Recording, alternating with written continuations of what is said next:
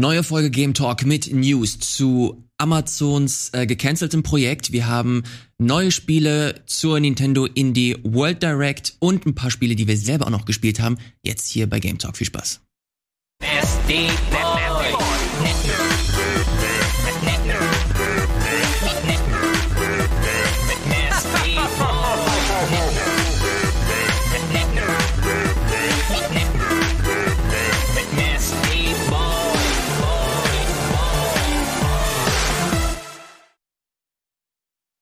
ihr, was das Absurde an diesem Intro ist? Wirt macht das immer von alleine. Also niemand sagt ihm, Genau, niemand, mach das. niemand hat ihm gesagt, mach es. Ja. ja. Und äh, Valentin, du hast jetzt mittlerweile auch genug Nacktszenen, damit du da vernünftig Ja. vorkommen kannst, ne? Mehr als genug. Hättest du gewusst, dass das passiert? Ja. Nee, das war mir vorher nicht klar, aber ich bin froh, dass ich äh, irgendwas beitragen konnte zu diesem schönen Intro. Und äh, in diesem Sinne herzlich willkommen, äh, liebe Freunde da draußen, liebes Publikum, zu einer neuen Ausgabe des Game Talks. Ihr habt es gerade gesehen, ich habe wieder zwei fantastische, eigentlich einen fantastischen Gast und einen Co-Host. äh, der Co-Host ist, Fantastischen Co-Host, darfst du es wenigstens noch qualifizieren. naja, Gregor ist da. Und Hallo. natürlich äh, der gute Valentin. Schön, dass du da bist, Valentin.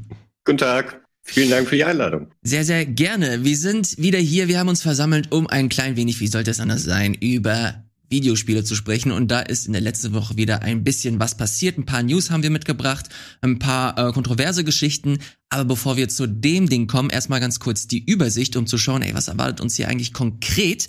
Und äh, zwar, das habe ich gerade angekündigt, wir gucken erst einmal uns an, was wir zuletzt gespielt haben. Dann gibt es die News zur Indie World Direct. Ein paar neue Indie-Spiele hat Nintendo gezeigt. Dann noch ein paar Gerüchte zu Square Enix. Wird Square Enix wohl verkauft oder nicht?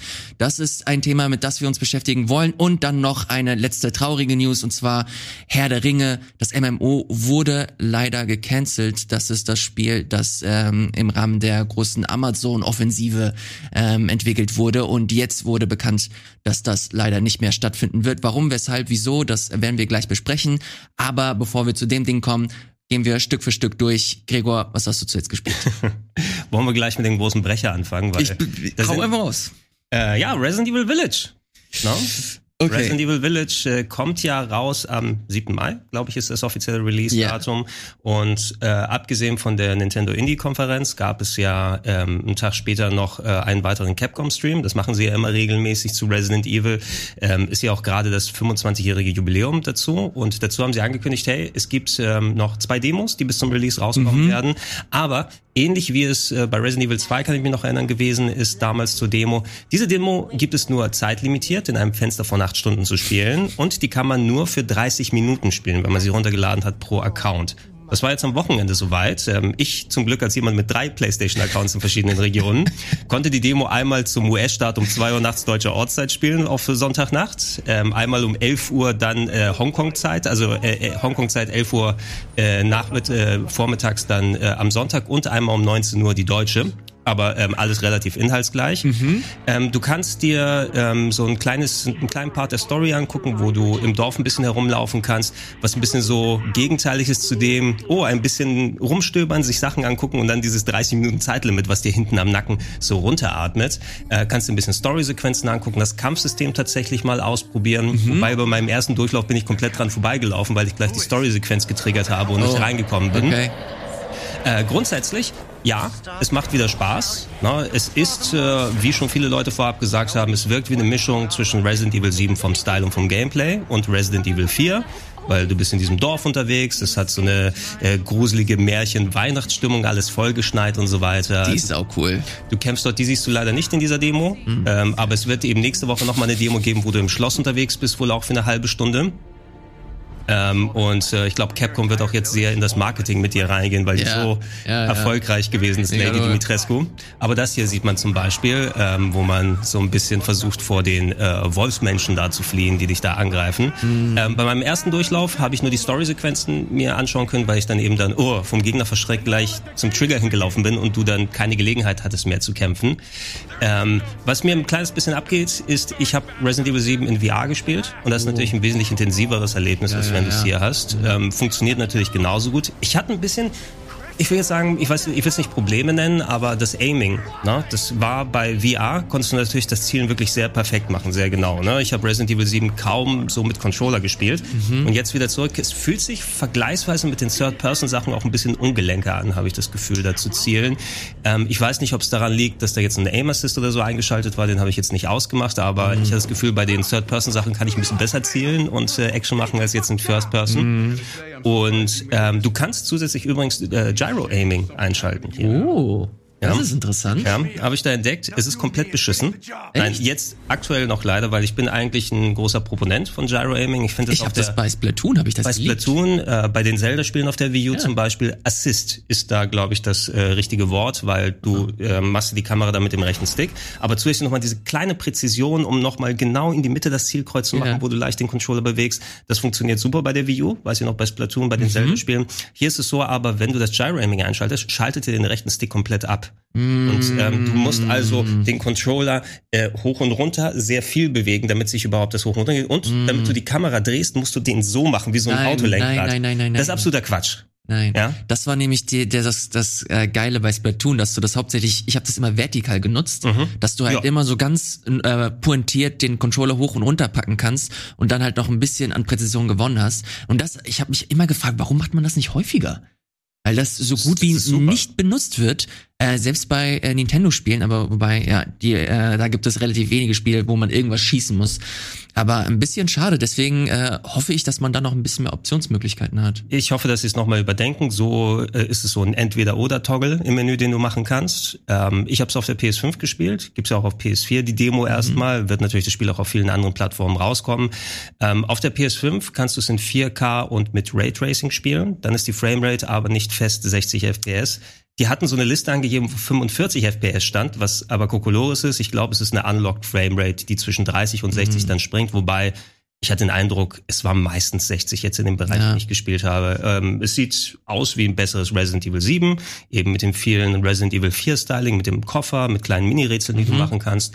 Deutsche Synchro habe ich mir angehört, alles eigentlich solide, bis auf den Hauptcharakter, der hat sich schon ein bisschen wie kein mit der Frosch angehört. Oh nein, warum musst du hier sterben? Ist das nicht derselbe? Ich habe keine Ahnung, ich habe es nur auf Englisch gespielt, das Original, also, also Resident der, Evil 7. Also aber der Hauptcharakter ist Ja, genau, Ethan. Ethan ja. ist aber wesentlich expressiver, habe ich das Gefühl, ah. der hat ja ah. weniger gequatscht. Ne? Der ja. war ja so quasi ja. als, als Avatar des Spielers, Hand abgesägt, nix, ne? Beim, bei Resident Evil 7. Hier ist es so mehr, oh nein, oh nein, so kleines. Das war das Einzige, aber der Rest der Synchro gefiel mir ganz gut. Mhm. Ähm, und ansonsten, ja, hey, ich sehe nicht ganz den Sinn der Sache, so eine ähm, Sandbox-Demo rauszubringen und dir dann nur eine halbe Stunde zu geben, weil ich wollte mir eigentlich die Wandtexturen in Ruhe da angucken. Ne? Ey, die, das sieht aber auch, ich habe mir ja nur die erste Demo angeguckt, mhm. die, das ist halt wirklich so, so eine Art Escape Room schon fast gewesen, eine digitale. Und da, ey, das, das sah ja mal überragend aus. Also ich finde das richtig schön, wie sie so die Innenarchitektur und alles. Natürlich ist das relativ belanglos, wenn man sich so auf das Hauptspiel konzentrieren möchte, aber ich finde es mega schön, dass sie sich so viel äh, Mühe geben, was so die Atmosphäre angeht, wie sie versuchen halt so ein Setting zu etablieren, mit diesem Herrenhaus auch, dann auch mit den äh, Vampirfrauen. Äh, ich mhm. finde das, ich finde das echt geil. Ich, ich glaube, also ich glaube, das wird ein richtig schönes Resident Evil, vor allem mehr im Action-Bereich. Gruselig war es überhaupt nicht, aber da ist man mittlerweile ja auch abgestumpft, was mhm. vieles da angeht. Ähm, mir wird ja. eben abgehen. Ich hätte es lieber in, in VR gespielt, ne? Weil ja. VR war noch ein super Erlebnis bei Resident Evil 7. Einfach ähm, dieses, ich nehme mal ganz gerne das Beispiel hier, wenn du dann an so einer Wand bist, die dann vor dir steht, anstatt mit dem Controller irgendwie Taste gedrückt zu halten ja. und so, ich kann einfach den hier machen und dann der Wand vorbeischauen. Ne? Und das macht es schon tausendfach immersiver. Ja. Ähm, das geht mir jetzt hier ein bisschen ab. Ich werde nicht darauf warten, dass jetzt VR kommt oder die Funktion, sondern dass mit den Leuten hier da, spielen. Ich, ich gehe schon davon aus, dass das irgendwann kommt, aber nicht äh, zum Start. Ich gehe auch davon aus, dass äh, hier PlayStation irgendwie seine neue VR-Brille für die PS5 rausbringen wird und das wird dann wahrscheinlich auch zum Start irgendwie erscheinen. Ja, zwei Sachen geben noch. Nächste Woche gibt's die zweite Demo, die dann im Schloss spielt. Ich glaube, mm. wieder unter solchen einem Limit mit einem Zeitbereich plus eine halbe Stunde einmal spielen. Aber wenn man mehrere Accounts hat, stellt man sich eben ein oder zwei oder wenn man es dann länger spielen möchte. Und noch eine Woche drauf gibt's die beiden, glaube ich, nochmal dann ah, zu spielen. Ne? Okay. Wer dann in diesen zwei Wochen es verpasst und dann ist schon Release. Alles klar. Waller, wie sieht's bei also, dir aus? Ist Resident Evil ein Thema für dich? Auf jeden Fall. Ich fand das letzte fantastisch und ich fand es auch ähm, ja eine spannende Idee, jetzt in die First Person zu wechseln. Ähm, aber interessant, dass Gregor sagt, dass das jetzt kaum gruselig ist, weil Ich fand das letzte unfassbar gruselig und, und irgendwo, ja, genau, und irgendwo macht das ja auch die Serie ein bisschen aus. Ähm, interessant, dass sie jetzt diesen Weg gehen. Und äh, generell bin ich gerade richtig froh, dass Gregor noch gesagt hat, dass es nochmal so ein zweites Fenster geben wird, weil äh, ich habe es natürlich jetzt verpasst am Wochenende. Und daher auch direkt mal eine Frage, vielleicht interessiert das, das auch viele Zuschauerinnen und Zuschauer. Ähm, wie ist das denn, ist das auch auf dem PC dann oder generell nur PlayStation 5? Ähm, also jetzt die Demo, das Spiel ist klar, ich glaube, die Demo war nur PlayStation exklusiv, mhm. weil das wieder okay. irgendwelche. Also es kann sein, dass ich mich irre. Ich habe das hauptsächlich auf der PlayStation mitbekommen, ähm, weil wieder mal irgendwelche Exklusivverträge da sind. Ähm, aber es kann natürlich sein, dass da noch mal auch was für den PC geplant ist oder Xbox-Plattformen zum Beispiel. Ähm, aber ich habe das jetzt nur mit PlayStation mitbekommen, PlayStation 4 und PlayStation 5.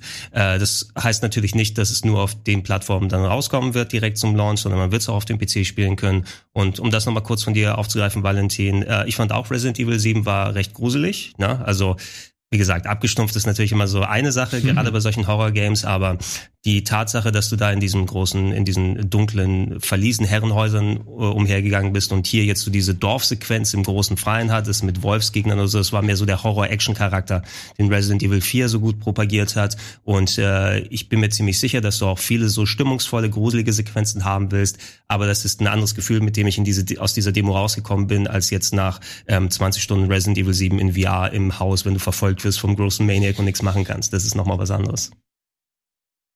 Ich bin auf jeden Fall äh, super gespannt. Ich weiß ehrlich gesagt nicht, äh, machen sie, du hast ja gemeint, dass die nächsten zwei Demos wieder erscheinen werden. Ist das dann wieder, genau, also die, wieder die, limited? Ähm, die, die wir jetzt gespielt haben, diese Village-Demo für eine halbe Stunde, nächste Woche ist es die Castle-Demo yeah. für eine halbe Stunde und eine Woche drauf gibt's die Village und die Castle-Demo gemeinsam. Aber auch, auch wieder nur für ein paar Stunden? Ich glaube genau das gleiche. Dann wird's wahrscheinlich wieder acht Stunden sein und dann kannst du nochmal spielen, falls du diese Woche, dieses Wochenende keine Zeit hattest. Warum machen die das? Das wollte ich auch gerade fragen. Warum machen die das? Es ist, es ist merkwürdig, ne? Vielleicht ist es irgendwie äh. so ein, ähm, na, du wirst nochmal forciert natürlich, oh, FOMO, Fear of Missing Out. Ja. Ne?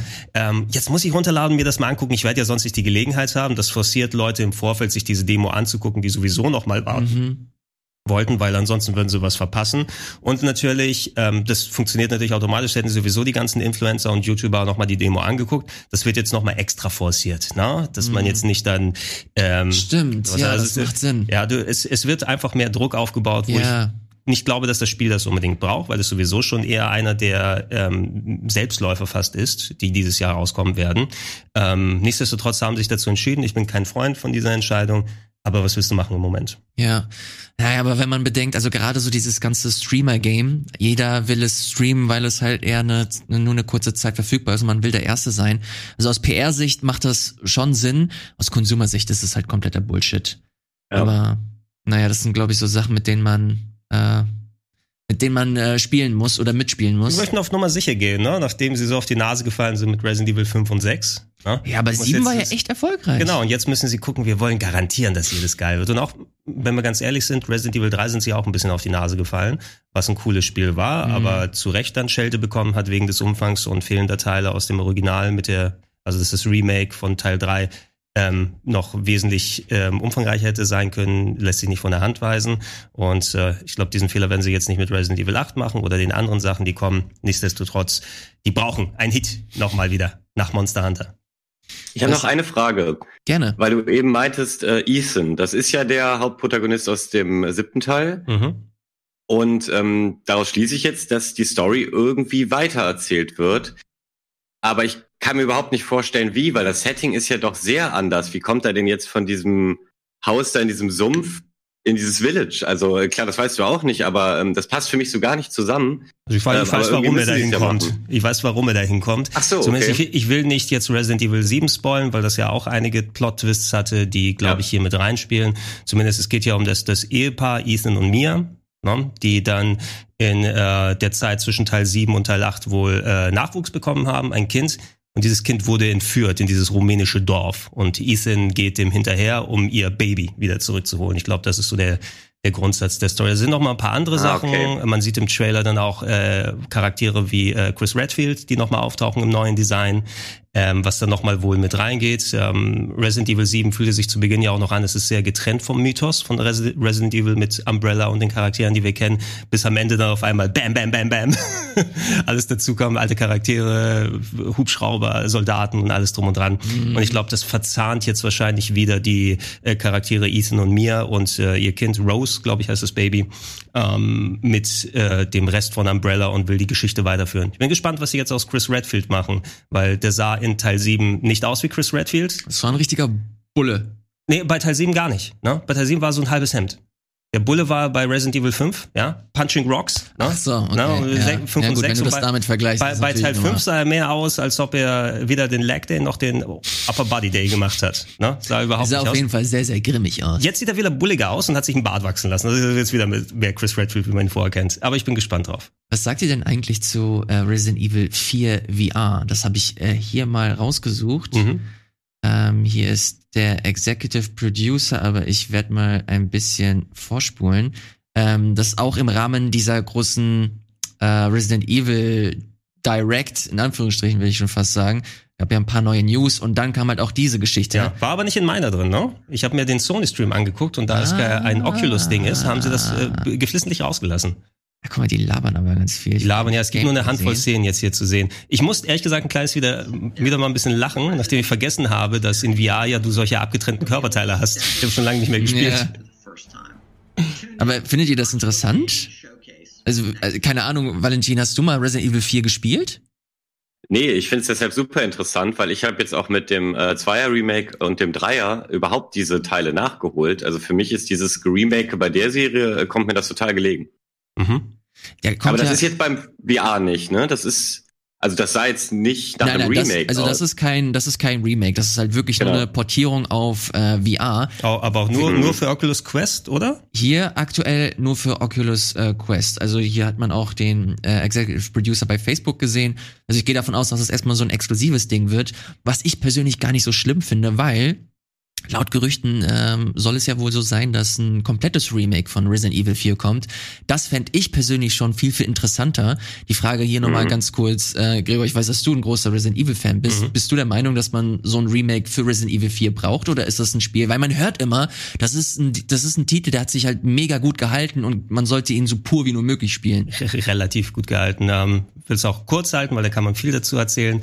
Äh, Resident Evil 4 ist eines der besten Spiele aller Zeiten. Ja, hat so viel Marschrichtung vorgegeben für fast alle Third-Person-Action, die wir seit Mitte der 2000er gesehen haben. Aber wenn du es heute spielst, merkst du natürlich noch gerade in der Steuerung so manche Eigenheiten mit mhm. dem Anhalten und Zielen, nicht gleichzeitig zielen und laufen können und sowas. Da muss man sich erstmal wieder umgewöhnen, wenn man das Original spielt. Und natürlich Texturen, die für ein Gamecube gedacht waren, sehen nicht so ganz geil aus, wenn yeah. man sie denn spielen möchte. Ich glaube, für ein Oculus Quest mit einem neuen Twist, mit der Ego-Perspektive, ähm, langt es nochmal, um da nochmal ein bisschen was Frisches rauszuholen. Vielleicht auch für Leute, die es zum ersten Mal spielen. Mhm. Sollen sich eben darauf einrichten, dass es ein sehr, sehr umfangreiches Spiel ist. Das würde heutzutage wahrscheinlich in fünf Games aufgeteilt werden. So thematisch und inhaltlich, was da alles abgeht, aber ist immer noch sehr cool. Ähm, wenn Sie, ich habe jetzt nicht nach einem Remake geschrien, ne? nach einem Remake, weil wir das Remaster schon seit vielen Jahren bekommen haben. Und vor allem auch, es gibt ein Privatprojekt, was sehr cool ist.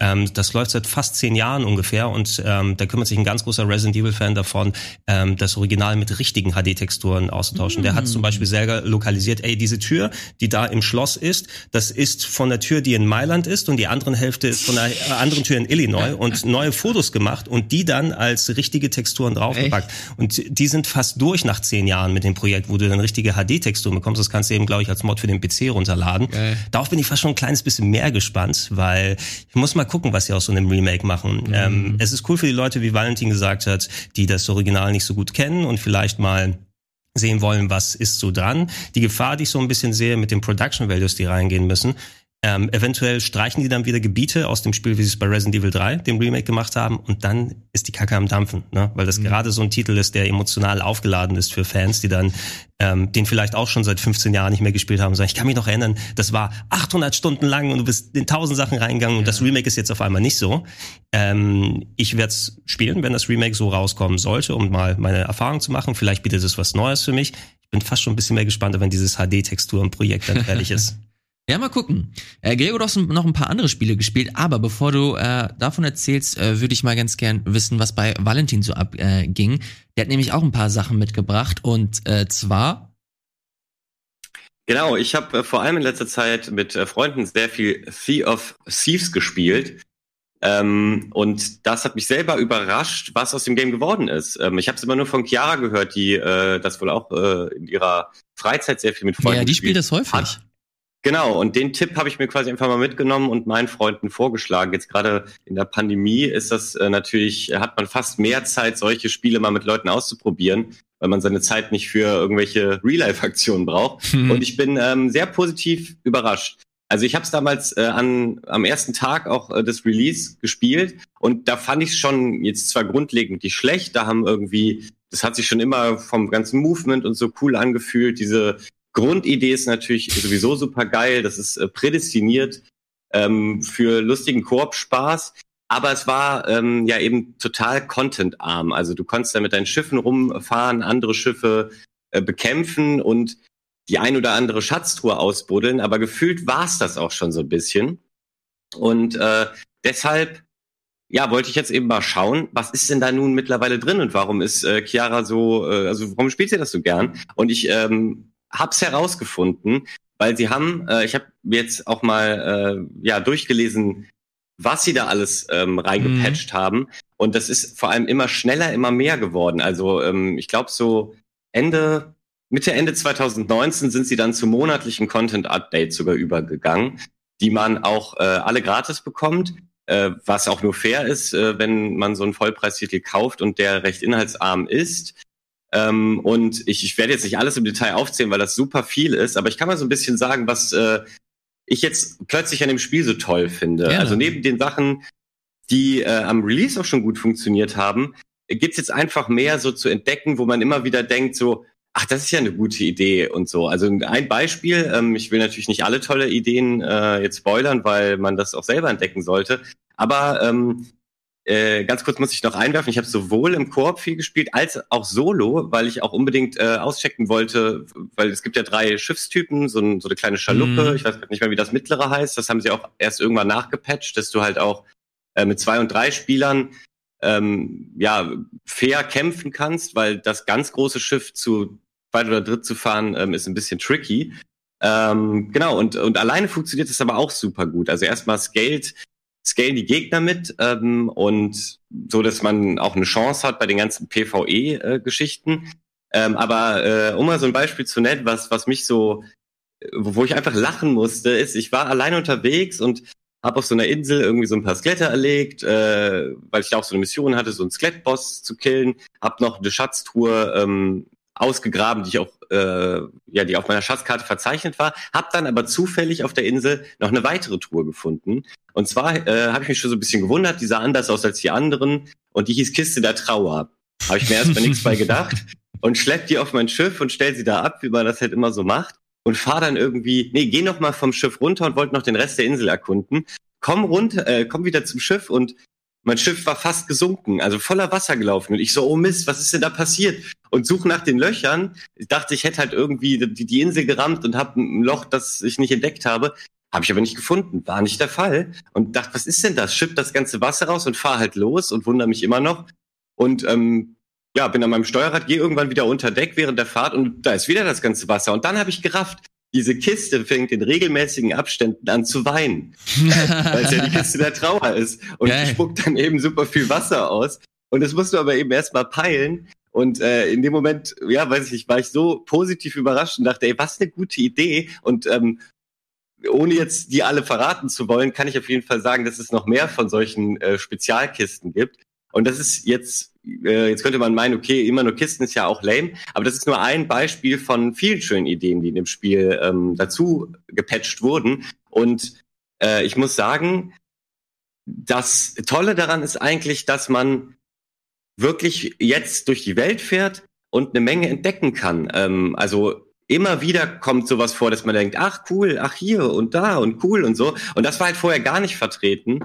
Ähm, von daher, ich finde, es ist immer noch eins der eine der besten Koop-Grundideen, weil man ja, um so ein großes Schiff zum Beispiel mit vier Leuten zu fahren, muss man einfach gut organisiert sein. Es kommt viel auf Kommunikation an. Es macht total Spaß, sich auch so ähm, mit seinen Freunden ein bisschen zu, zu streiten. Also es ist nie ernsthaft, aber man, man mault sich halt schon mal so an, so, ey, du warst doch irgendwie dafür zuständig, die Kanonen zu befüllen. Warum sind die jetzt leer? Jetzt können wir hier nicht kämpfen und dies und jenes. Hm. Also ein großer Spaß äh, für die ganze Familie, kann man fast sagen. Geil, das äh, freut mich voll zu hören. Ich hatte eine Frage, die ich mir ewig gestellt habe, ist, man kann das ja auch im, im Singleplayer spielen, ist man aber dann wie in No Man's Sky auch in einer riesengroßen PvP-Welt? Also kann man theoretisch auch mit anderen, kann man andere Crews dann auch sehen und könnten dich diese Crews potenziell auch angreifen? Oder bist du dann in so einer eigenen Welt, die du dann einfach selber für dich hast und spielst? Wie, wie ist das bei Sea of Thieves genau aufgeteilt? Weißt du das zufällig? Ja, du äh, bist schon auch in einer ganz normalen PvP-Welt. Also du kannst jederzeit auch ähm, alleine abgefangen und angegriffen werden. Ich habe das Gefühl, das Matchmaking macht das ein bisschen so, dass schon überwiegend auch dann ähm, andere Solospieler dort sind. Also äh, jetzt könnte man auch argumentieren, ja, das muss ja auch sein, damit die Kämpfe fair sind. Und das hat das Spiel schon von vom Release an eigentlich ganz schlau dadurch gelöst, dass die verschiedenen Schiffsgrößen sich natürlich auch äh, unterschiedlich wendig oder nicht wendig äh, steuern. Also so ein vier ähm, Personenschiff ist viel krasser, also braucht natürlich viel länger, um so eine so eine Kurve auf dem Meer irgendwie zu schlagen, als so eine kleine Schaluppe. Und ähm, das ist ganz gut gebalanced, muss ich sagen, dass man, äh, wenn man dann äh, doch mal, und das kann passieren, als Solospieler äh, eine Vierbahn-Crew sieht, dann ähm, kann man theoretisch abhauen, weil man schneller eben um eine Insel mm, cruisen okay. kann. Aber wenn man sich dem Kampf stellt, hat man eben auch den Vorteil der Wendigkeit. Ähm, dennoch muss ich sagen, es liegt vielleicht auch daran, dass das Spieler waren, die super viel schon gespielt haben und einfach super gut waren. Aber ähm, ich tat mir schon etwas schwer als Solospieler diese anderen äh, ja die die anderen Gruppen zu vernichten. Aber ich glaube, dass wenn man das viel Solo gemacht hat, dann dann äh, habe ich zumindest das Gefühl gehabt, äh, eine faire Chance zu haben. Also das Balancing würde ich sagen ist eher eine Stärke des Spiels. Geil, sehr gut, schön zu hören und ist auch Teil des Game Passes, ne? Genau, das ist halt eh immer super. Also ich habe es mir nach wie vor nicht gekauft und ich hatte jetzt den Game Pass auch länger nicht, weil äh, die meisten Spiele, die da irgendwie da hinzukamen, habe ich mir entweder gekauft oder hat sie schon bei Steam oder äh, wie auch immer. Und ähm, komischerweise, ich habe den zuletzt vor einem halben Jahr oder so gehabt und da lief auch gerade so ein Eingebo Angebot für einen Euro. Äh, und eigentlich hatte ich das wahrgenommen, dachte, ja gut, jetzt muss ich ja den normalen Game Pass ähm, Preis zahlen ich weiß nicht, wie häufig das sich wieder resettet, weil ich musste schon wieder nur einen Euro zahlen. Wirklich? Und ja, und man kann jetzt sagen, insgesamt habe ich jetzt drei Euro für Sea of Thieves ausgegeben, dafür, dass ich es äh, in, in drei Etappen mal gespielt habe. Also finde ich gut von Microsoft, kann ich nur loben.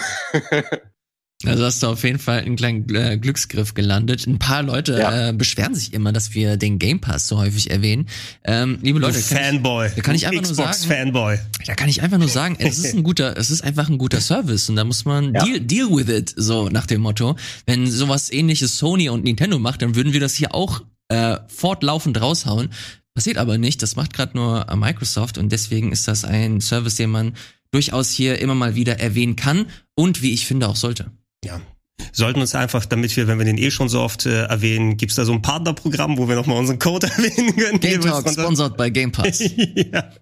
Game Talk, Game Pass ist ja nah dran.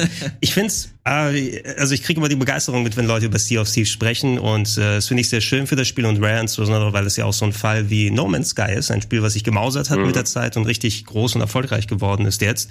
Aber ich bin natürlich kein Multiplayer-Spieler und als jemand, der als Kind so sehr auf Pirates von Sid Meier abgefahren ist, das habe ich jahrelang gespielt eigentlich und auch äh, Assassin's Creed Black Flag ist glaube ich der mhm. einzige Teil, den ich richtig gern noch gespielt habe. Geht's mir so ein bisschen ab, dass ich dann so viel, also ähm, auch wo man Singleplayer natürlich so ein bisschen machen kann, aber ich will komplett auf irgendwelche Online-Sachen da verzichten. Das ist nicht schlimm, Gregor. Du bist äh, äh, jemand, der andere Präferenzen hat, wie zum Beispiel etwas ältere Spiele. Und ich weiß, dass du auch wieder ein etwas älteres Spiel mitgebracht hast, beziehungsweise ein Remaster. Brand, neu ist gerade jetzt ist so rausgekommen vor ein paar Tagen. Ein Remaster eines etwas älteren Spiels. Äh, hau mal raus, was hast du da mitgebracht? Genau, ähm, Shadowman Remastered ist rausgekommen, ein äh, Third-Person-Action-Adventure mit Horror-Styling. Ähm, gibt's gerade unter anderem, äh, ich habe die Good Games Version gespielt, so knapp äh, 12, 13 Euro im Discount im Moment. Mhm. Ähm, Gab es auf vielen Plattformen damals, PlayStation, N64, Dreamcast, PC und so weiter.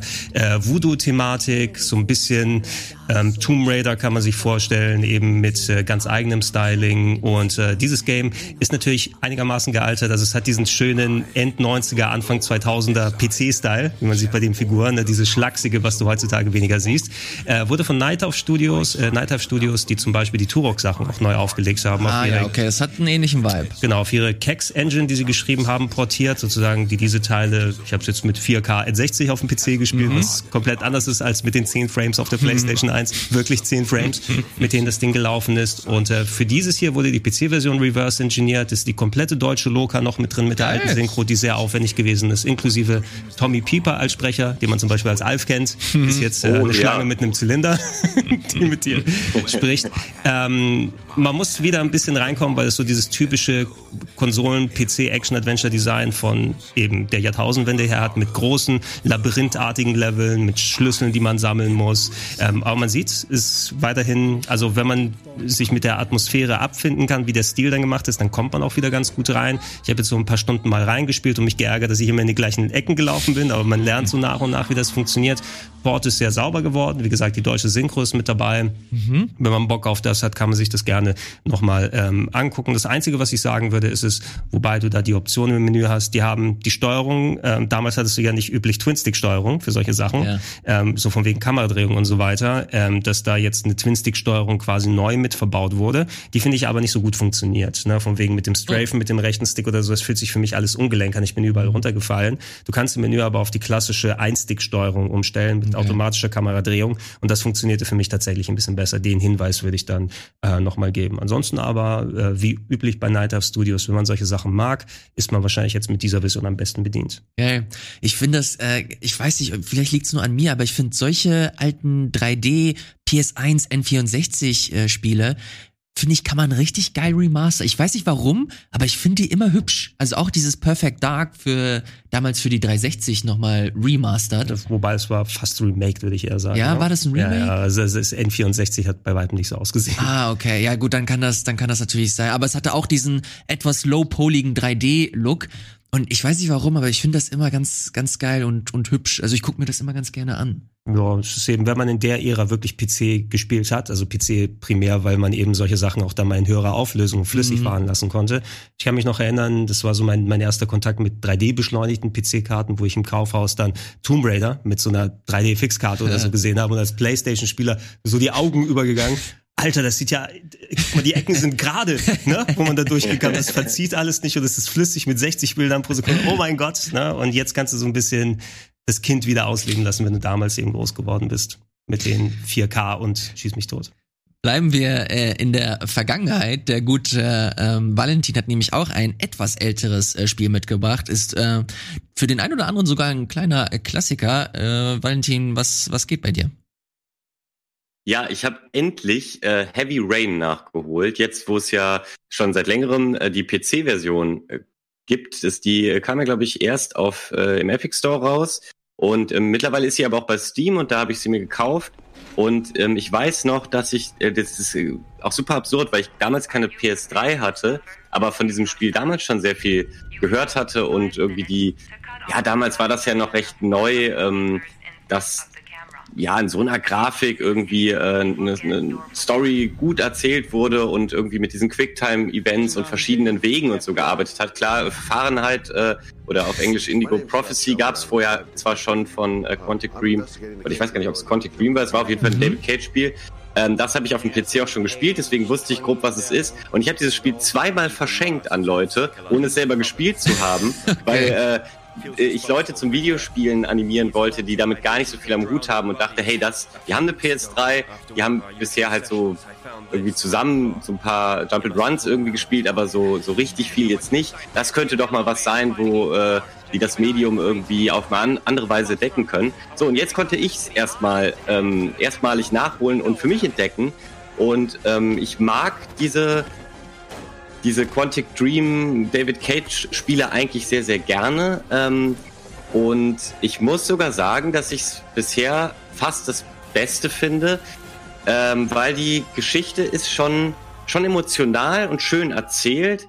Ähm, auf der anderen Seite muss man auch sagen, dass es ziemliche Plotholes hat, wenn man ähm, es durchgespielt hat. Also ich, ich, ich, werde nicht spoilern, äh, weil du, du, hast, du hast es durch, du weißt, wie die Geschichte genau. sozusagen genau. verläuft. Okay, okay, ja. ja. Ich werde auch nicht spoilern, aber ich habe auch ein bisschen was dazu zu sagen.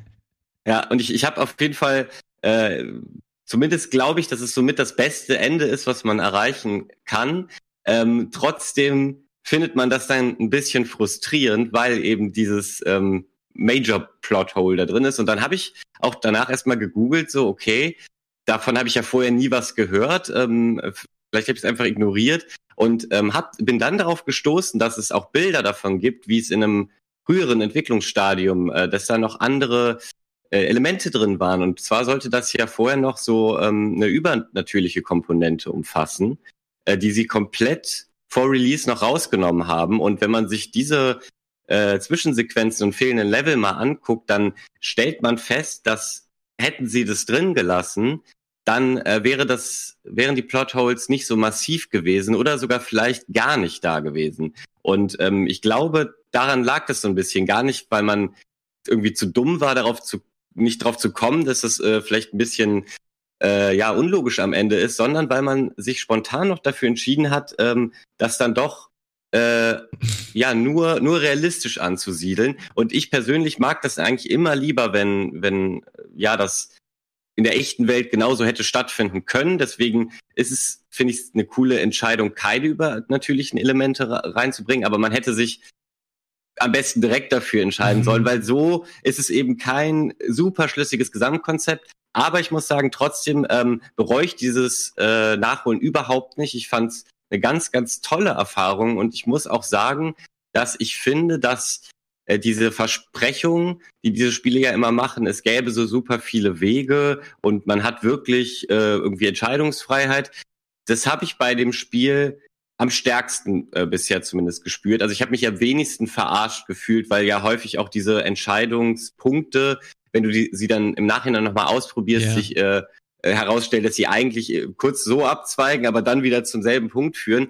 Und das ähm, ist da schon, äh, also das funktioniert da häufig sehr gut, weil Heavy Rain hat auch, ich weiß nicht, ob das auf den Konsolenversionen damals auch schon so war, ähm, äh, ja, da ist das noch so, dass wenn du neu lädst, dann gibt es recht großzügige Checkpoints. Das heißt, man kann sogar direkt ausprobieren, wie wäre denn der yeah. andere Weg gewesen. Das ist natürlich auch, wenn man das zu viel macht, ähm, ja, macht man sich so den Flow ein bisschen kaputt. Deswegen habe ich das nur ein, zwei Mal ausprobiert und bin dann am Ende nochmal, weil es eine Kapitelfunktion gibt, äh, in andere Kapitel gesprungen, um eben auszuprobieren, was hätte ich denn da, wenn ich sozusagen in diesen Kampfsituationen gar nicht, äh, also jede, ähm, jedes Ausweichen und sowas verkackt hätte, was wäre denn dann passiert? Und da äh, passieren wirklich äh, andere Dinge und was ja auch äh, schön äh, zum Thrill beiträgt, ist, dass deine Charaktere sterben können. Ähm, mhm. Ähm, und, und das, äh, ja, wenn man das weiß, und das finde ich, kapiert man schon recht schnell, auch äh, ohne dass einem schon jemand weggestorben ist,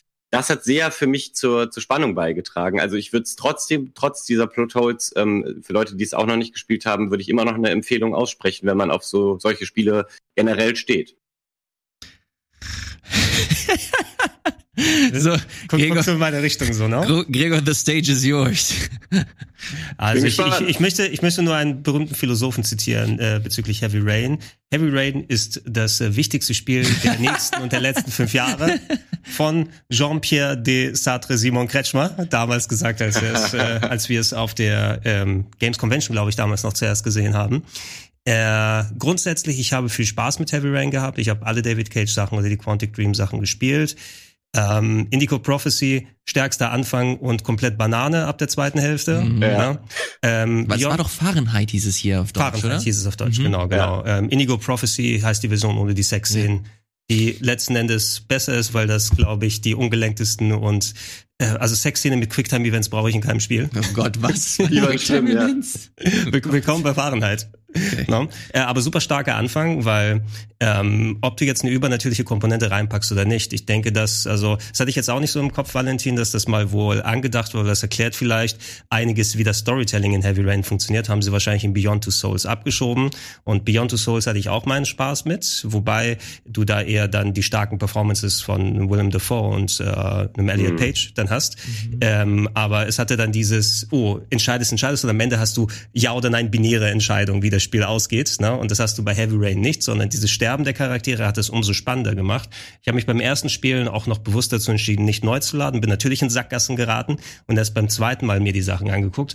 Und das Problem ist eben so, die äh, Grundstory von wegen, dass äh, vier Leute involviert werden in einen Serienkiller-Plot äh, sozusagen, ne? Und äh, du mit, mit, also ich glaube, den ersten Charakter, du spielst da Ethan Mars, der immer so, Sean, Sean, wo bist du? ne? Der seinen verschwundenen Sohn sucht, der vielleicht vom Serienkiller entführt wurde oder er vielleicht selbst ein Serienkiller ist. Ne? Das ist ja so durch die unterschiedlichen Figuren, die du da spielst, weil der auch nicht wirklich sich selbst vertrauen kann. Aber wie sie die Geschichte auflösen, wer letzten Endes der Killer ist und wie das dann da erzählt wird, funktioniert eben nicht mit der Art, wie sie dieses Spiel transportieren und wie du das spielst, sondern es ist sehr ähm, mit der Heißklebepistole drauf gemacht. Ne? Das ist so auf, auf mhm. Gunnar Krupp dann gemacht. beim Requisiten erstellen. Und das hat's mir wieder so ein bisschen madig gemacht, weil ich finde, du solltest wenigstens wissen, wo willst du mit der Story hin und wie willst du mit diesen Charakteren das machen. Ne? Ja. Und ich habe das Gefühl, die haben sich von hinten und von vorne bis zu dieser Stelle gearbeitet, wo sie gucken, wo, wie, wie können wir das vernünftig miteinander mhm. verbauen und dann gesagt, ist uns doch egal. Ne? Äh, kann man sich gerne nochmal anschauen. Ist wie gesagt für mich auch, würde ich sagen, das stärkste Quantic Dream Spiel. Wie gesagt, du hast nicht eben diese ja. binären Entscheidungen wie bei Beyond Two Souls und nicht diesen ungelenken Rassismuskommentar bei äh, Detroit Become Human. Was hat, was haben die nochmal gesagt? Ist kein politisches Game oder so? No? Boah, ja, das sind. Äh, ich ja, ja. will, ich will dem gar nicht so viel, äh, so viel Zeit geben. Also ich will, ich bin bei dir, aber ähm, diese, dieses Plothole, wie du es genannt hast, macht mir schon ziemlich madig im Storytelling. Ja, leider. Ich muss, äh, ich, ich erinnere mich, was für absurde Erwartungen ich an dem Spiel hatte. Ich habe wirklich, das ist, das ist eine originale Aussage von mir gewesen ich will, ich will, wenn ich mir dieses Spiel gekauft habe, will ich am Ende weinen. Das waren meine, das waren aber meine ist doch gut, Erwartungen. Du hast auf jeden Fall geweint. Vielleicht nicht aus dem Grund, wo du dachtest. Aber ja, genau das. ähm, ich finde, ich finde trotzdem, es ist ein Spiel, das man ähm, auf jeden Fall auch weiterempfehlen kann. Vor allem für Leute, die jetzt nicht so wirklich mit mit Spielen vertraut sind oder die jetzt äh, keine Hardcore-Gamer sind, ähm, weil das halt so die Stärken äh, des Mediums ganz gut zeigt. Vielleicht jetzt äh, nicht in seiner besten Art und Weise, aber so das Konzept dahinter finde ich schon ganz cool und die Atmosphäre mhm. ist schön eingefangen. Alles, was äh, danach von Quantic Dream gekommen ist, äh, kann man eigentlich muss man, muss man nicht weiter äh, man, kann, man kann auch Leuten gut zuschauen bei solchen Sachen eben, weil jeder anders genau, reagiert und sich entscheidet ja. in Drucksituationen. Ne? Und ähm, da sind noch ein paar, obwohl es ein Quicktime-Fest ist, ein paar clevere Ideen drin gewesen, wie halt den Controller ungelenk fest, damit du möglichst keine Bewegung machst, während du versteckt bist oder so. Ja. Also ich finde, die haben schon ein bisschen clever mit, mit dem limitierten Gameplay gearbeitet. Ja. Mhm. Okay, das soll's äh, zu Heavy Rain äh, gewesen sein. Wir sind eigentlich schon fast fertig mit dem Blog. Ich würde noch gerne zwei äh, Sachen hier äh, droppen, die ich gespielt habe. Und zwar ist das ein Spiel, das ich so gut wie nirgendwo mitbekommen habe. Äh, es nennt sich Disc Room. Mhm. Äh, ist ein kleines äh, Indie-Spiel, das von Devolver gepublished wird. Und äh, kann man im Grunde eigentlich beschreiben als so eine Art ähm, ja, Ausweichspiel. Du hast ganz viele Discs, du hast ganz viele Räume, also von Anfang, das ist so eine Art ähm, Fest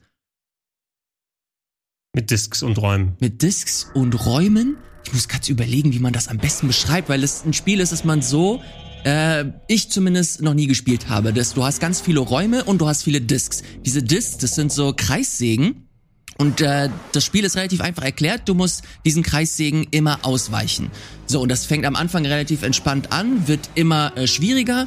Aber das Ding ist, dass du ein paar Kniffe dazu bekommst, wie zum Beispiel neue Fähigkeiten. Und dann geht das so weit, dass diese einzelnen Räume mit äh, Rätseln verbunden sind. Also deswegen habe ich diesen äh, Festvergleich am Anfang gebracht, weil es relativ unscheinbar am Anfang wirkt. Aber dann hast du irgendwann Räume, wo du bestimmte Kreissägen zählen musst oder du musst bestimmte Abläufe, bestimmte Sequenzen ähm, nachspielen oder oder oder entziffern und so im Spiel weiterkommen. Und ich fand es an sich ganz geil, weil es sich A richtig geil spielt. Also es hat sich schön, ähm, schön schnell und griffig gespielt. Äh, Gameplay fühlt sich direkt an.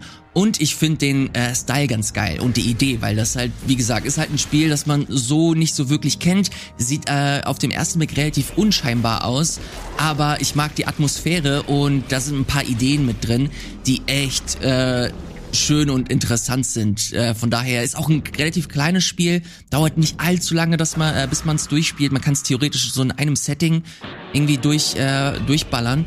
Aber äh, ich habe mir da ein bisschen Zeit gelassen, habe es noch nicht durchgespielt, will es aber noch machen. Discroom kostet, glaube ich, einen Zehner oder so für Mach die den Switch. Speedrun bei uns, wenn du fertig bist. Ich, ich, ohne Scheiß, das ist ein Spiel, wo ich es mir echt äh, vorstellen könnte. Sieht sehr, sehr gut aus, fand ich gerade. Fast schon so ein bisschen so Shoot'em-up-mäßig. Ja, Aber ja, Shoot'em ey, Ups das- musst du ja auch das Ausweichen, ist Ja. auch ein sehr wichtiger Teil. Ich kann mir das sehr gut vorstellen, dass du das, dass du das mögen wirst. Vor allem, wie gesagt, du hast da ein paar echt interessante Ideen drin, ein paar Rätsel, äh, auch wenn das ein bisschen unscheinbar wirkt. Ähm, ich kann das wirklich jedem, äh, jedem ans Herz legen. Für die Switch ist es gerade, glaube ich, auch sogar im Angebot. Deswegen habe ich es mir auch gekauft, hat das ein bisschen länger äh, im Blick gehabt. Das sind auch die Leute oder Teil der Leute, die zum Beispiel an Minute gearbeitet haben. Mhm. Ah, Oder- Gutes Spiel. Ähm, auch hier Nuclear Throne, Ridiculous Fishing, also ein paar, äh, ein Part von Vlambeer ist mit dabei und halt ein paar Leute, die an Minute mitgearbeitet haben.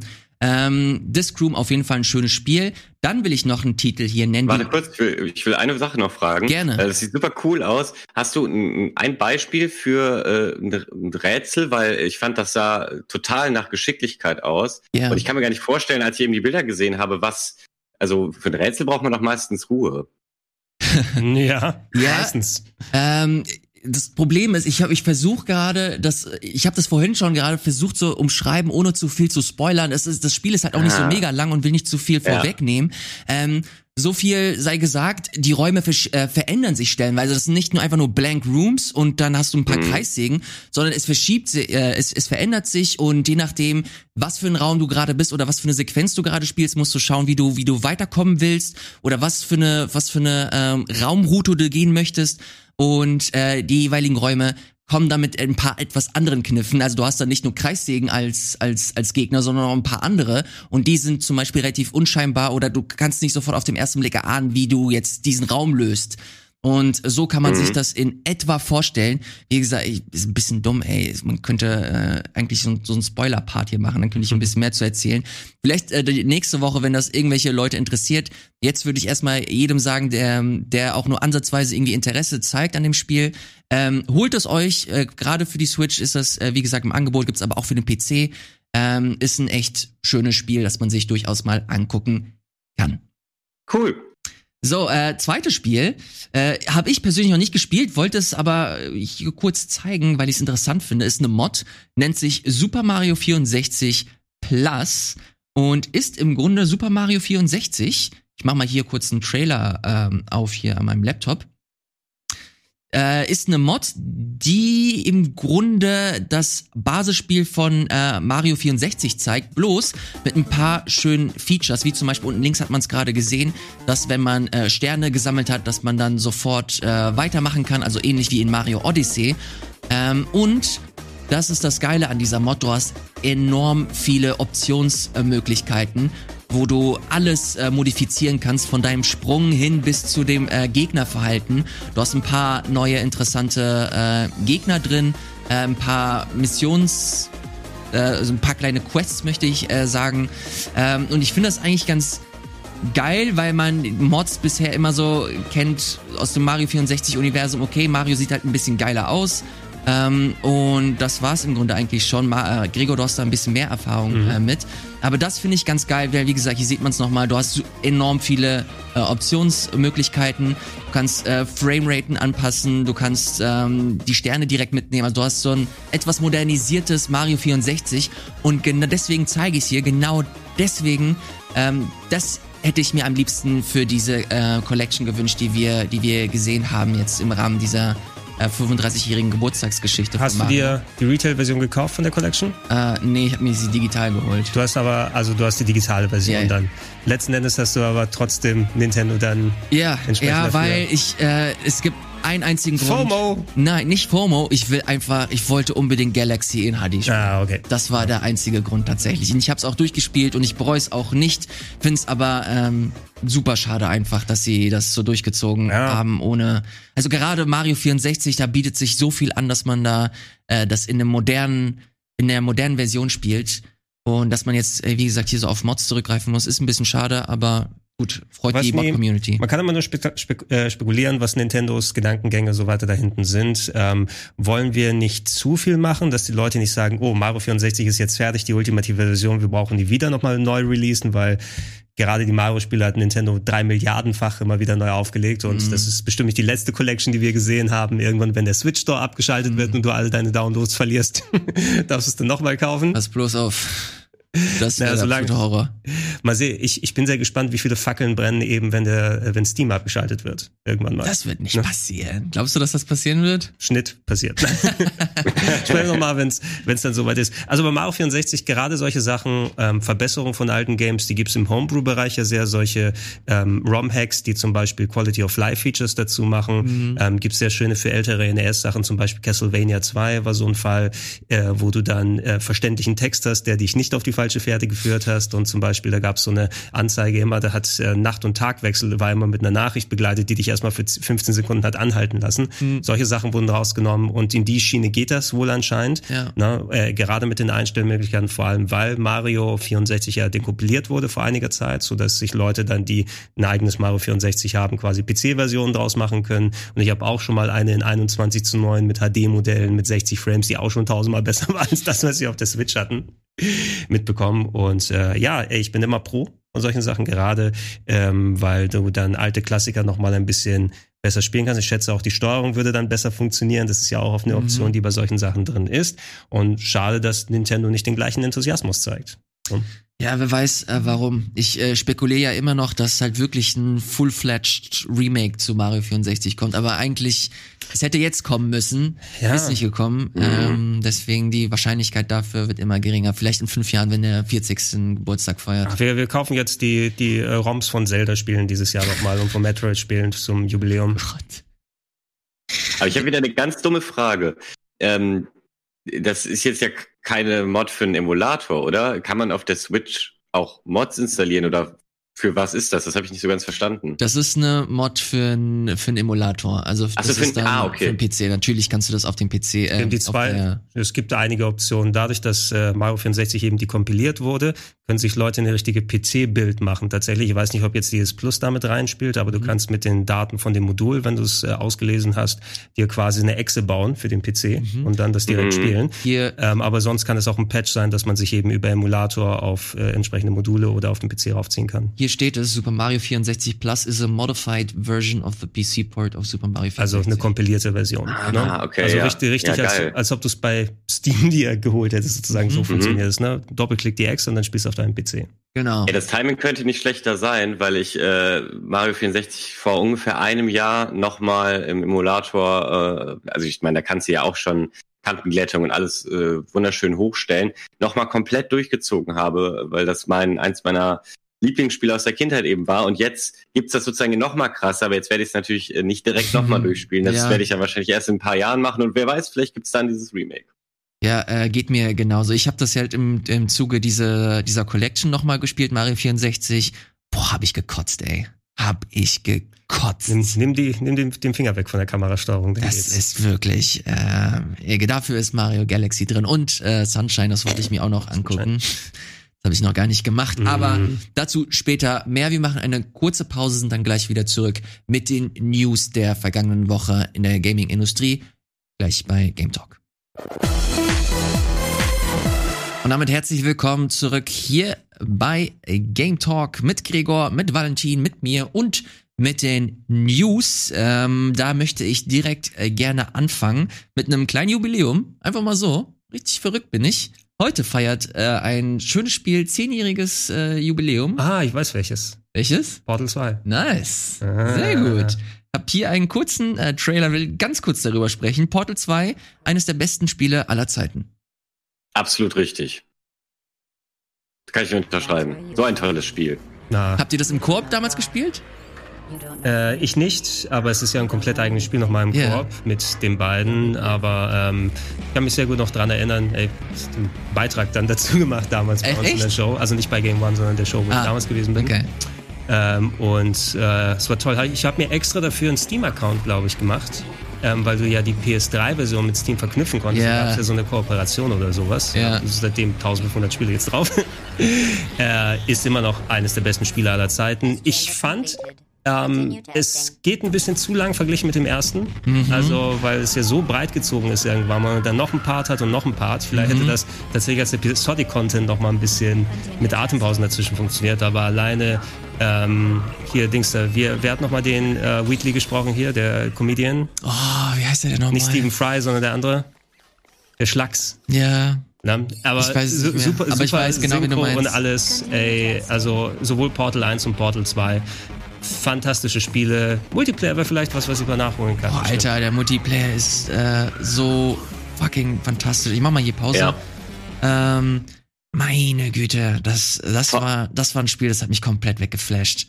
Deswegen Vor allem, ich habe es damals auf der 360 gespielt und mir dann aber irgendwann, als es da auch nochmal günstig im Sale war, nochmal auf Steam geholt. Und das ist ja, da ist ja der Koop-Modus nochmal eine ganz neue Erfahrung, weil äh, mit dem Steam Workshop die Leute so unfassbar viele Level noch gebaut haben. Mhm. Äh, ich, ich glaube, ähm, du kannst ja auch im Spiel, ist ja schon Level-Editor, aber ich meine, auf dem PC hast du ja dann auch die Möglichkeit, eigene Assets reinzuladen oder wirklich auch Elemente dir auszudenken als ähm, begabter Modder oder Modderin, äh, die es vorher noch nicht gab. Und da gibt's Packs, die sind auch nochmal so, da, da zieht der Schwierigkeitsgrad so stark an nochmal zum, zum Hauptspiel. Ähm, also wenn man da nicht genug äh, von den Rätseln kriegen kann, findet man halt auch unendlich Content. Das ist fantastisch. Ja. Er heißt übrigens Steven Merchant. Steven Merchant war es, der andere ah, Steven. Ja. ja. Aber ey, also das Writing, ich meine, war es nicht so, dass der Autor von den Spielen, der hat doch auch das Half-Life gemacht, der war eine lange Zeit weg und ist jetzt wieder zurück bei Valve. Genau. Hat er auch für Alex geschrieben? Oder? Der hat ähm, Alex geschrieben, der war bei Double Fine, hat glaube ich bei Psychonauts ein bisschen mitgemacht. Das könnte man sehen, ja. Und dann ist er und dann ist er jetzt wieder zurück. Der ist jetzt, da machen die gerade welche Leute eine Non-VR-Mod von Alex, habe ich gehört, ja, ja, angeblich. Hab ich, ich weiß, vielleicht ist der Witz dann auch weg oder so, aber es wäre eine Möglichkeit für mich, das zu spielen, immerhin. Naja, ich habe heute eine Headline gelesen, dass diese Mod halt gemacht wurde für die Leute, die sich keine VR-Brille leisten ja. können. Und das finde ich eigentlich äh, geil. Natürlich geht halt viel verloren. Ähm, ich will Muss ich die Original Half-Lives mal spielen oder so. Hast du die nie gespielt? Ich habe die nie zu Ende gespielt, ah, würde ich sagen. Okay. Ja, ich habe den ersten länger gespielt als den zweiten. Na, bei der Orange Box habe ich eben nur die Portals gezockt dann die meiste Zeit. Ich weiß gar nicht, ob die sich heute noch. Ah, wobei du kannst ja hier diese äh, Remakes äh, auf Steam. Stimmt. Ähm, hier ist mhm. äh, das, das Source Remake. Wer ist es nochmal? Half-Life. Black, Black, Black Mesa. Black Mesa. Black, Black Mesa, Blackbox. Ja. Das war fantastisch, ja. Kann man das heute gut spielen, Walle? Ich finde, es ist äh, super geworden. Es sieht halt auch noch mal besser aus als äh, Half-Life 2, weil sie da wirklich gerade sich äh, in diesem letzten Zen-Bereich, da haben sie sich noch mal richtig Zeit genommen. Der war in der Early Access-Phase ganz lange noch gar nicht drin. Ähm, also ich kann das nur empfehlen. Äh, völlig egal, ob man es damals gespielt hat oder nicht. Es ist ein super Spiel, also zumindest wenn man auf solche Shooter steht. Ähm, und ja, Nee, ich kann eigentlich nur sagen, spielt's Gregor. Es ist, ja. ist einfach fantastisch. Ich meine, ich habe wahrscheinlich die ganzen Jahre mich durch unsere Kurzfassung da immer so durchgearbeitet. Ich sage nur bla bla bla, Mr. Freeman, mm. wenn es einigen Leuten noch was sagt. Ähm, unser erster viraler Hit damals mit, mit Game One, wo äh, Simon und Kollege Jakob damals The Half-Life in 60 Sekunden animiert haben. Ja, und ge gib mal Jakob den Account zurück. Den, der wurde ihm irgendwann weggenommen und ähm, er hat irgendjemand sich da reingehackt und jetzt haben wir es nicht mehr. Weiß nicht, wie viele, wie viele Klicks hat Half-Life in 60 Sekunden? 11 Millionen, 12. Was, wirklich? Ja. Alter. Na gut, 11 bis 12 Millionen äh, Klicks hat kein einziger Trailer oder je, je, äh, jeglicher Inhalt. Ähm, 1.11.2007, Hast du mir die Überleitung Entschuldigung. So, äh, ich wollte über das neue Amazon-Spiel sprechen, beziehungsweise das ähm, potenzielle Amazon-Spiel, das jetzt leider gecancelt wurde. Und zwar war es das neue Herr der Ringe MMO. Das wurde letztes Jahr äh, groß angekündigt, oder nee, vor ein paar Jahren, glaube ich sogar. Äh, 2019, äh, dass äh, hier die Amazon Studios mit einem chinesischen Publisher respektive Entwickler dieses Spiel ähm, entwickelt. Ich bin gerade dabei zu suchen, wer das nochmal war. Das ist ja richtig dumm hier. Leiyu Technologies Holding. Die wurden aber im letzten Dezember von Tencent aufgekauft und Tencent hatte wohl, glaube ich, nicht so viel Bock äh, mit Amazon irgendwie zusammenzuarbeiten. Wurde ich schon von Tencent aufgekauft? Vielleicht habe ich es noch nicht mitbekommen. Kauf ja alles. Naja, auf jeden Fall, auf jeden Fall war das so, dass die äh, Bedingungen nochmal neu verhandelt werden mussten zwischen Tencent und Amazon und das hat wohl kein gutes äh, Ergebnis gefunden. Deswegen wurde dieses Spiel jetzt kurzerhand eingestampft und deswegen reiht es sich jetzt leider auch äh, zu anderen Spielen jetzt ähm, die Amazon eingestampft hat, wie zum Beispiel äh, Breakaway, wir haben Crucible, du hast äh, New noch, World war das andere. Du, genau, New World wurde nicht eingestampft, wurde glaube ich einfach nur ähm, auf unbestimmte Zeit verschoben. Noch nicht eingestampft. Sehr häufig verschoben, ja. Okay. Soll, ich glaube mittlerweile ist es auf den August verschoben, wird mich aber nicht überraschen, wenn es noch Jahr? weiter verschoben wird. Äh, dieses Jahr, ähm, aber es sollte ja glaube ich schon Ende 2019 eigentlich rauskommen. Ach, man weiß, ähm, also äh, der, es gibt es ist bekannt, dass August der nächste Termin ist für New World. Ich, ich meine, das wäre so. Ja, ich gucke es parallel nochmal nach, aber das war das, was ich als letztes gehört habe. Und das Ding ist, ähm, sie, äh, also der der Technical Alpha Test, den ich Ihnen jetzt mal, läuft ja schon ewig. Also mhm. ähm, MMO-Veteranen, die sie sich da irgendwie zur Seite geholt haben, die testen da schon munter vor sich hin seit Jahren und ähm, offensichtlich scheinen sie das Spiel auch sehr close mit der Community zusammenzuentwickeln, weil sie sehr da auf das Feedback dann eben hören und ganze, äh, also wirklich riesige Teile nochmal komplett umgeworfen haben. Ich habe es auch vor einem Jahr schon ähm, 20 Stunden oder so gespielt und werde jetzt bald nochmal reingucken.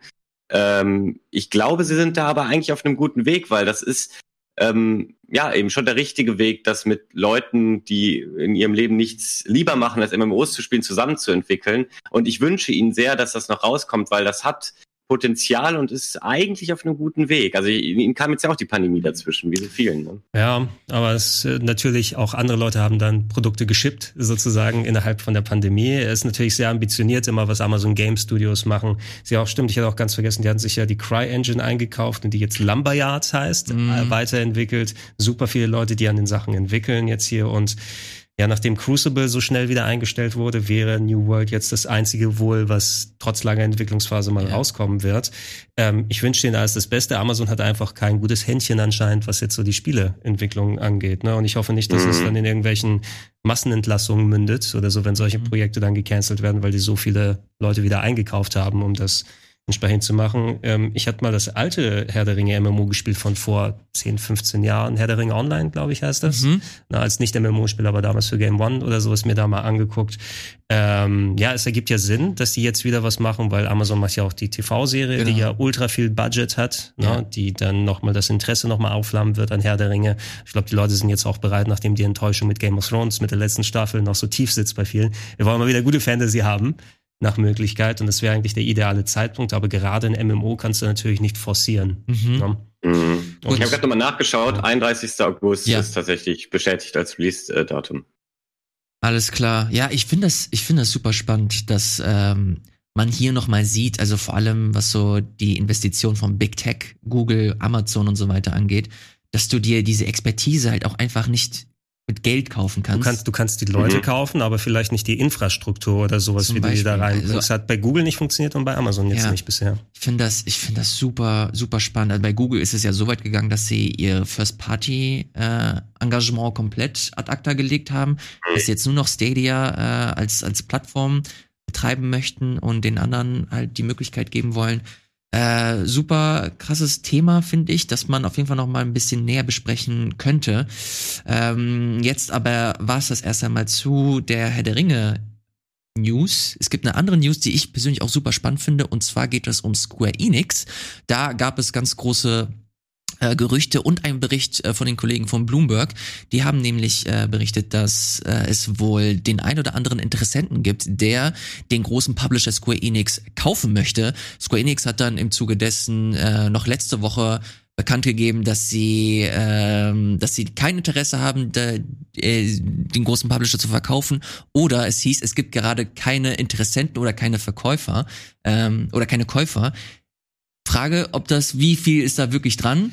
Ah, ich Weiß mein, ich ehrlich gesagt nicht. Es muss schon eine ganz große Größenordnung sein. Ne? Also ich meine, Square Enix ist ja jetzt nicht einer der kleinen Publisher, die auch. Für, für mich ist das noch größer als Bethesda. Ja, normalerweise, weil, weil Square haben ja sowieso auch super viel eingekauft in der Vergangenheit. Ich meine, Enix wurde gekauft, dadurch Square Enix geworden, Eidos wurde gekauft, viele kleine Studios, die dann da mit äh, aufgegangen sind und jetzt, jetzt darunter publishen. Und wenn sich jetzt äh, einer der großen Konsolenhersteller dann sagt, hey, Microsoft macht das die Tasche wieder auf. Keine Ahnung, ob das Microsoft sich jetzt, ob sie das jetzt brauchen unbedingt, weil sie auch so viel dann da haben. Oder äh, die ganzen chinesischen Firmen, die ich eben nicht im Blick habe. Also Tencent hat immer mal ein paar Milliarden auf der Tasche, mhm.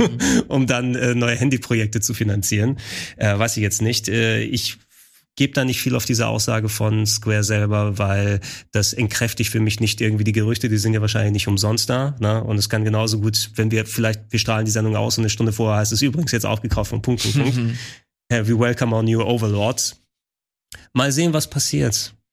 Ähm, ja, ich, ich finde, also gerade so, ein, so eine Firma oder so ein Konzern wie Tencent bietet sich da ganz gut an, weil gerade mit Square Enix, man, man vergisst immer, was, was für eine heftige Mobile-Sparte die mittlerweile haben.